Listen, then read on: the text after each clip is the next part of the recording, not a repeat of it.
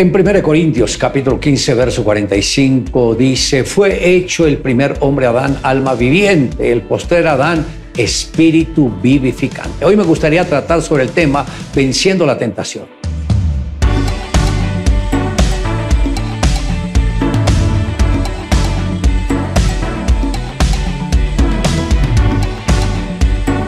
Es interesante que cuando el apóstol Pablo dice fue hecho el primer hombre Adán, alma viviente, no menciona nada de lo que es la parte espiritual de Adán, porque su espíritu murió cuando él pecó. Si Dios dijo, de todo árbol del huerto podrás comer, mas del árbol de la ciencia del bien y del mal no comerás, porque el día que de él comieres ciertamente morirá.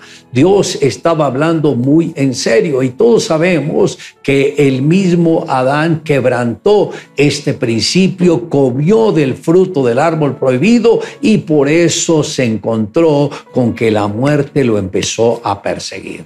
Satanás también utilizó la misma estrategia que había usado con la primera pareja que es la de sembrar la semilla de la duda.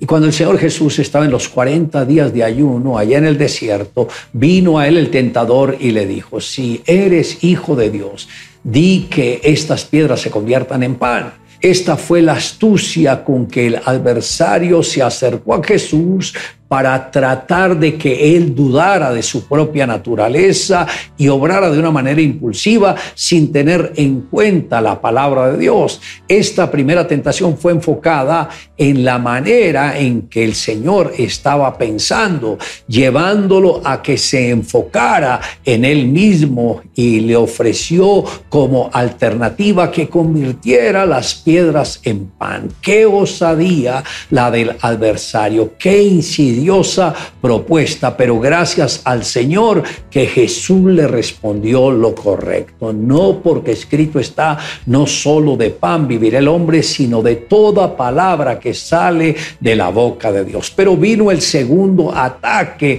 del adversario y se presentó ya no como el tentador, sino como el mismo diablo. Entonces lo llevó a la santa ciudad y lo puso sobre el pináculo del templo y le dijo, si eres el Hijo de Dios, échate abajo, porque escrito está, a sus ángeles mandará cerca de ti y en las manos te sostendrán para que no tropiece con tu pie en piedra. Y el Señor le dice, apártate de mí, Satanás, porque escrito está, no tentarás al Señor tu Dios. Y en la tercera tentación dice, otra vez le llevó el diablo a un monte muy alto y le mostró todos los reinos del mundo y la gloria de ellos y le dijo, todo esto te daré si postrado me adorares. Entonces Jesús le dijo, Vete, Satanás, porque escrito está, al Señor tu Dios adorarás y a Él solo servirás. Note cómo el enemigo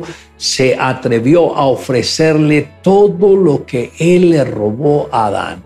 Y le dijo, toda esta riqueza te la daré a ti, solo quiero que te postres y me adores.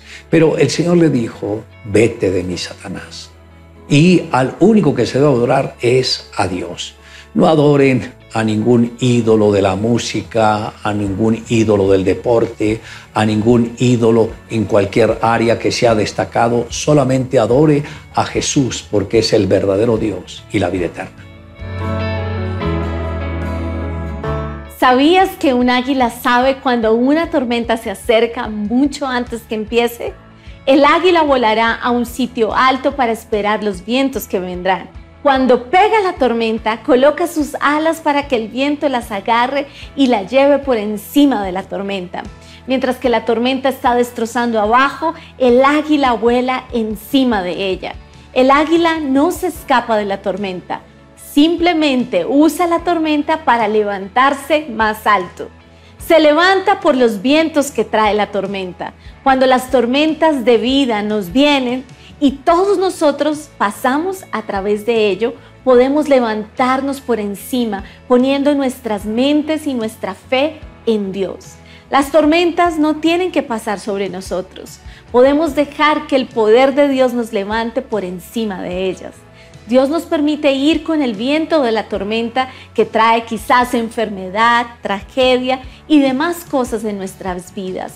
Podemos volar sobre esta tormenta. Recuerda, no son los pesos de la vida que nos llevan hacia abajo, sino cómo los manejamos. La Biblia nos dice en Isaías 40, 31, pero los que esperan en Jehová tendrán nuevas fuerzas, levantarán las alas como las águilas, correrán y no se cansarán, caminarán y no se fatigarán. Le invito a que me acompañe en la siguiente oración. Amado Dios, gracias porque me has acompañado en este peregrinaje. Gracias porque aunque el enemigo está al acecho, siempre tú tienes tus ángeles guardándonos y protegiéndonos. También gracias por la palabra que nos corre el velo y nos lleva a cómo relacionarnos contigo. Gracias por hacernos herederos de la vida eterna. Te amamos Dios en Cristo Jesús.